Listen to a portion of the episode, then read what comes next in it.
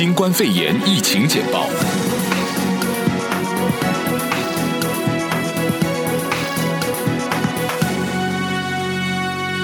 欢迎您收听疫情简报新闻专题节目，我是主持人晶晶。新冠病毒疫情全球爆发，我们的节目将连线各地华人，为您带来近距离的一手资讯以及相关的重要讯息。意大利的米兰实施封城之后，有很多涌出米兰的报道。究竟米兰的封城和武汉的封城有怎样的不同？接下来我们连线人住米兰的孙女士，来听听她怎么说。疫情简报的听众朋友，大家好，我是居住在意大利米兰的 June。嗯，关于米兰封城呢，我想说一下，这里的封城的概念和武汉不太一样，并不是说大家都被强制待在家里，而是说。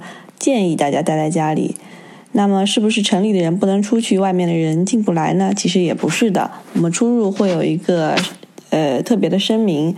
如果签署了这样的声明，比如说我因为工作或者因为看病，呃等等的一些紧急的情况，那我们需要签署一个声明文件，做好承诺，然后就可以出行。出行的时候会出示给宪兵看，沿路呢关卡上会有人来检查。如果忘了提交这个宪兵，或者说关卡上的工作人员也会让你补签一下，并没有大家想象的那么严格。报纸上说很多人要涌出米兰去别的地方避难，那大家自然就会想到当时武汉宣布封城的时候，也是有人连夜离开了武汉。我相信在这样的无法预知结果的灾难面前，有恐慌的情绪是非常正常的。对此呢，我感到很理解。但是呢，是不是真的有必要离开米兰？我觉得其实也未必。特别是像有一些留学生，他们在新闻的引导下，认为可能国内目前更安全，因为管控更加严格，于是选择回国。但是在回国的途中，可能就会因为机场等一些人群密集的地方，反而在那里感染了病毒。所以我觉得，呃，可以听意大利政府的号召，那就是乖乖待在家。在待在家里呢，可能反而是更安全的。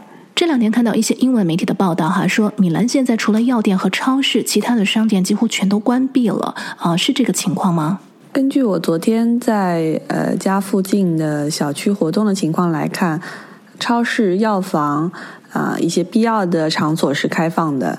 啊，但是也不是说所有的商店全部关掉了，像一些打印店啊什么，我看到还是有在开。嗯，据你所知，米兰现在是不是都停工了？你自己的工作情况怎么样啊？目前，呃，意大利政府的呼吁就是大家都在家里办公，不要外出，避免群聚。我的公司呢，是从两周前就开始了网上办公，目前呢，只有每周一需要去公司报道一下，大部分人都是留在家里的。那也有听说一些从事时尚啊啊等等方面的公司，他们可能会要求还是要每天正常的出勤，所以他们现在的压力也很大。但是原则上来说，基本上能够在家办公的、远程办公的都已经在家了。嗯，最后我想了解一下物资方面的情况怎么样？你自己出去囤货了吗？我自己平时会经常去超市囤货，自己呢也会习惯性囤一些水啊、油啊之类的。那现在有疫情的情况，肯定会去囤一些面粉啊、意大利面呐、还有当然水啊、油啊，这些都是必要的。啊，包括在中国超市上也下单了很多的米，大概可以吃一两个月。平时的话是不会一下子买这么多米的。货物方面，大部分物资其实是非常充足的，抢光了的是消毒液啊，还有就这里有一种免洗的消毒液。这个呢是抢的断货了，是我目前为止可能连续有两周都没有见到过了。包括网上的一些搞笑视频，一些网红博主他们也做了一些搞笑的梗，就是大家像黑道交易一样去抢这个洗手液的货。但是我觉得这种恐慌呢也是没有必要的，更多的时候我们就是相信科学，待在家里，然后注意清洁，还有打喷嚏的时候一些必要的防护。我相信只要不要去人群特别密集的地方或者说去医院这样呃感染风险比较大的地方大部分时候我们都是安全的。以上就是本节的疫情简报感谢您的收听。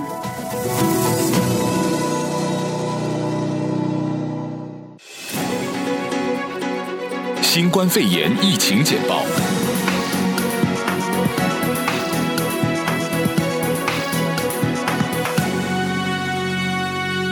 欢迎您收听疫情简报，我是主持人晶晶。接下来我们将连线澳洲的悉尼、法国的巴黎以及纽约州的 New Rochelle 隔离区的居民，来听听他们为大家说说各地的最新疫情情况。Hello，晶晶你好，美国的听众朋友们大家好，我叫 Jane，现在住在。澳大利亚的悉尼，Tom Hanks 中招了，然后他的老婆也中招了。他跟他的老婆在澳洲的确是，就是说去了很多地方，然后做了很多活动。现在就是澳洲铺天盖地都是关于他们的新闻，但是澳洲好像澳洲的人民也没有太紧张，就把这件事情当成一个笑话讲，也没有说很 worry 自己会中招或者是怎么样。然后我们在澳洲呢，现在大部分的活动还是正常进行的。只不过是政府就建议，如果你有生病或者是发热的情况的下，就最好就不要参加这种就是说人数众多的聚集活动了。然后还有从这两天开始呢，澳洲就开始转季了，然后很多人就说有有花粉症的人就开始有感觉到流鼻水啊，然后嗯喉咙有些痒啊这方面的问题啊，但是大家现在都非常的小心，之前不吃那些抗敏感药的人。现在也都开始吃抗敏感药，just in case 他们流鼻水的时候会被别人误会。嗯，那你目前的工作情况怎么样呢？像我的公司呢，就是嗯，要求大家每天都要带自己的 laptop 回家，just in case 有一天他们会突然通知说，今天大家全部都不要来上班了，就在家里边工作这样子。啊，因为我们是做金融业的嘛，就是大家当然是现在是非常非常的辛苦。这个股市啊，金融就是，就就说几十年一遇的大跌又被我们给遇上了，所以现在我们金融从业人员呢，就是非常辛苦的加班加点，希望不要给我们的客户带来太大的损失，这样子。接下来我们连线到法国巴黎的居民阿辉，来听听他那边最新的情况。哎，你好，现在呢是巴黎。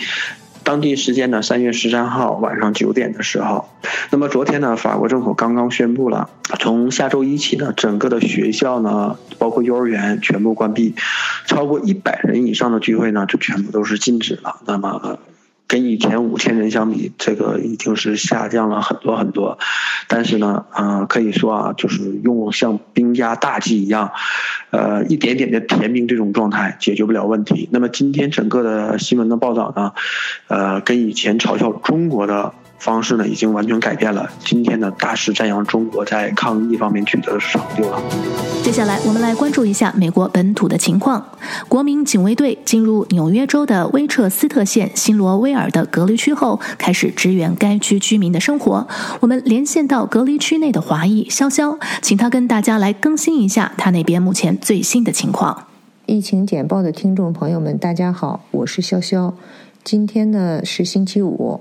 我在 New Rochelle 的隔离区内给大家说一下这里的最新情况。昨天呢，也就是星期四，是纽约上周 Westchester 郡 New Rochelle 封城的第一天。早晨八点半的时候，我有意出去转了一下，在 New Rochelle 的高中前面看到了国民警卫队，他们大约有十几个人，正在从车上往下搬运一些物资。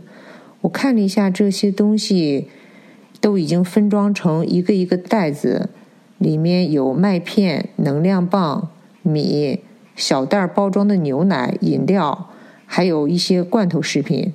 经了解呢，这些国民警卫队今天的任务是为有孩子的家庭发放食品，因为当地所有的学校从今天起停课两周。本应该在学校吃午餐的那些学生们呢，就面临一些用餐的问题。但是这个领取并没有任何的限制，只要你觉得需要，都可以来取。我看到现场呢，有一些人开着车在排队等待，大概有十几辆吧。还有一个感觉就是路上的车明显的减少。隔离区中心就是那个犹太教堂。前面的主路上呢，一般九点钟的时候来来往往的车会很多，今天是工作日，但是看起来就像周末一样，车非常的少，甚至几分钟都看不到一辆车经过。另外呢，今天早晨我刚刚看到一个消息说，在 New Shell 靠近海边的公园里，将设立一个驾驶通过式病毒测试中心，而且呢，在隔离圈里面的人还有优先的测试权。嗯，不过我想这个优先权最好还是不要使用吧。